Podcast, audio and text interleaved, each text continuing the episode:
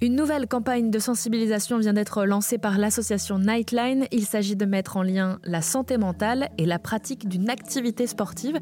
Je me suis rendue à la conférence de presse il y a quelques jours. La dernière campagne a eu une, belle portée puisqu'on a pu toucher 20 millions de personnes. Et du coup, en travaillant là, en explorant un petit peu les liens entre l'activité physique et euh, la santé mentale, euh, bah, du coup, on espère pouvoir toucher une nouvelle audience. On apprend alors qu'un étudiant à l'université passerait en moyenne 8 heures par jour sans réellement bouger, selon une étude Honestaps ONAPS 2022. Pour y répondre, la campagne de Nightline, qui s'appelle Tête la première, propose des informations, témoignages et accompagnements pour se mettre au sport. Euh, moi, c'est Nasrine Chafa, étudiante à Polytech Angers en troisième année. Euh, et bénévole à Nightline Pays de la Loire et porte-parole pour Nightline France, ainsi que membre du CA de Nightline France. Nightline, est-ce qu'on peut rappeler ce que c'est? Nightline, c'est une association qui a pour but d'améliorer euh, la santé mentale des jeunes à différentes échelles. Donc d'abord à l'échelle euh, collective, donc à travers des campagnes de sensibilisation, des stands de prévention ou encore un annuaire qui répertorie tous les soutiens psychologiques gratuits accessibles pour les étudiants. Euh, mais aussi à l'échelle individuelle, à travers une ligne d'écoute ouverte tous les jours de 21h à 2h30 du matin, une ligne d'écoute anonyme, confidentielle, sans jugement et non directive, donc c'est-à-dire que nous, on ne va pas donner de conseils. Aujourd'hui, vous lancez une campagne euh, qui va euh, permettre peut-être de parler de l'importance du sport quand on parle de santé mentale. Est-ce que vous pouvez nous en dire plus, Lucie? Oui. Je suis Lucille Regour, je suis responsable des campagnes de communication chez Nightline. Donc chez Nightline, on a vraiment cette vision de la santé mentale euh, comme un continuum. En fait, tout le monde a une santé mentale, c'est comme la santé physique. Et tout au long de la vie, elle peut varier. Et il y a tout un tas de choses qui peuvent faire varier ce niveau de bien-être, parmi lesquels euh, des facteurs liés à l'environnement, des facteurs aussi individuels. Euh, et donc, euh, dans ces facteurs liés à l'environnement, euh, il y a l'activité physique qui, se détache un peu parce qu'il y a des mécanismes à la fois biologiques, à la fois psychologiques, à la fois sociaux qui vont se déclencher quand on pratique une activité physique ou un sport. et ça va permettre bah, à la fois d'améliorer sa santé mentale sur le coup et ça va aussi agir en prévention.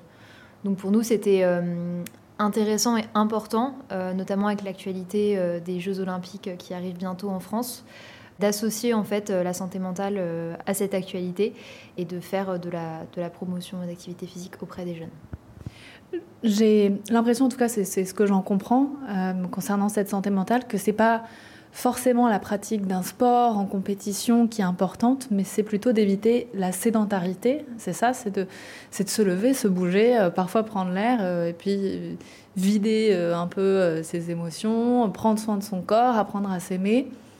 Et on en parlait un petit peu dans la rédaction de la Radio avant de venir. Est-ce que quelque, quelque part, la pratique du sport, ça permet d'appréhender peut-être un peu mieux l'échec? Parce que dans le sport, on le sait, souvent il faut se relever, il faut y retourner, il faut y aller. Et donc, on, on apporte un peu plus cette, cette résilience dans nos vies. Oui, alors euh, donc la campagne qu'on lance euh, le 10 octobre s'appelle Tête la première et en fait c'est notamment euh, ça qu'on développe sur le site tête-la-première.fr. Donc en effet, on va expliquer avec, de façon assez simple en fait et assez concrète pourquoi l'activité physique a une influence sur la santé mentale. Et euh, on donne des conseils euh, qui sont, en fait, l'activité physique est partout. c'est pas si compliqué que ça de s'y mettre. On n'a pas besoin de faire du sport de haut niveau pour voir des impacts. Il y a une étude qui montre que si on marche ne serait-ce que 15 minutes en marche rapide chaque jour, sauf le dimanche, 6 jours par semaine, les, symptômes de dépression sont diminués de 18%. Donc en fait, on voit des résultats très rapidement, pas besoin d'être euh, dans, un sport de grande intensité ou très prenant. Euh, et euh, sur, ce site, on a aussi une galerie de témoignages qui propose à des, sportifs et des sportifs de haut niveau et des étudiants et des jeunes de témoigner. Et en fait, on a beaucoup de témoignages croisés, et Nasrine pourra peut-être compléter là-dessus, où des sportifs et des étudiants vont partager leur expérience et se rendre compte que, bah, par exemple, avant un partiel ou dans certaines situations qu'on rencontre dans sa vie étudiante, en fait, il y a des choses assez similaires qui vont se jouer à ce que des sportifs peuvent rencontrer euh, avant des, compétitions. Euh, complètement. Enfin, si je dois donner un exemple euh, finalement assez concret, c'est que avant une compétition, bah, moi, je sais que j'avais l'habitude de regarder les, les, vidéos des matchs des autres équipes pour me préparer en fait finalement à leur jeu. Et finalement, pour les partiels, ça va être la même chose. On va se préparer à un examen, donc se préparer en re-regardant les les annales, en re-regardant son cours. Donc en fait, finalement, ces situations, elles peuvent être similaires dans un sens. Vous parliez de l'importance du témoignage, Lucille. Pour moi, j'aimerais me tourner vers vous, euh, Nasrim. C'est quoi votre rapport au sport? Comment il est arrivé? Comment vous pratiquez? Vous parliez de match. Je ne sais même pas quel sport vous pratiquez. Ouais. Donc moi, en fait, j'ai un rapport, euh, j'ai une grosse histoire avec le sport. Donc j'en fais depuis que je suis toute petite.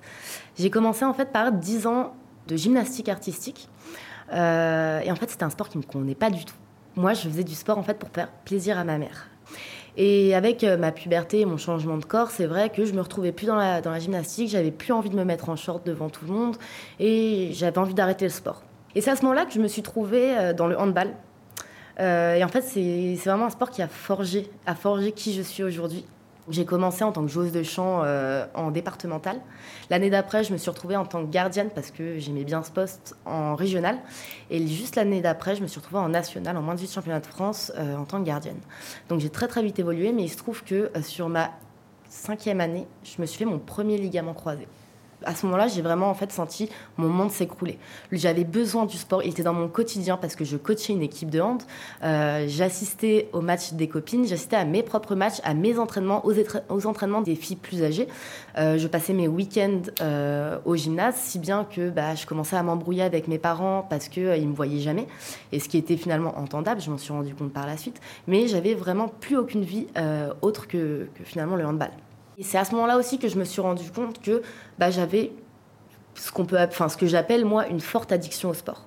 Je n'arrivais pas à concevoir ma vie sans aller au gymnase une fois par jour. Donc euh, aujourd'hui, euh, je continue à pratiquer du handball tout, doucement, très doucement, euh, mais à plus bas niveau. Moi, ce que je comprends dans votre histoire, déjà merci beaucoup de l'avoir partagé, c'est que quand on parle de santé mentale et de sport, en fait, on parle de, de, relation à ce qui peut être une passion, ce qui peut être notre lien à notre corps, notre lien social. Il faut que, que ça reste sain et il faut avoir cette notion d'équilibre dans sa vie. Là où c'est important de faire intervenir le sport, c'est aussi peut-être important de savoir comment. Ben, en fait, exactement. C'est vrai que moi, du coup, il y a quelques années, j'étais vraiment dans cet extrême où le sport prenait une très très grosse partie de ma vie et je ne savais pas comment équilibrer. Donc en fait, le sport, c'est très bien pour la santé mentale, mais il ne faut pas excéder, enfin, il ne faut pas aller aux extrêmes. Il faut trouver, en fait, comme, comme tu disais, cet équilibre.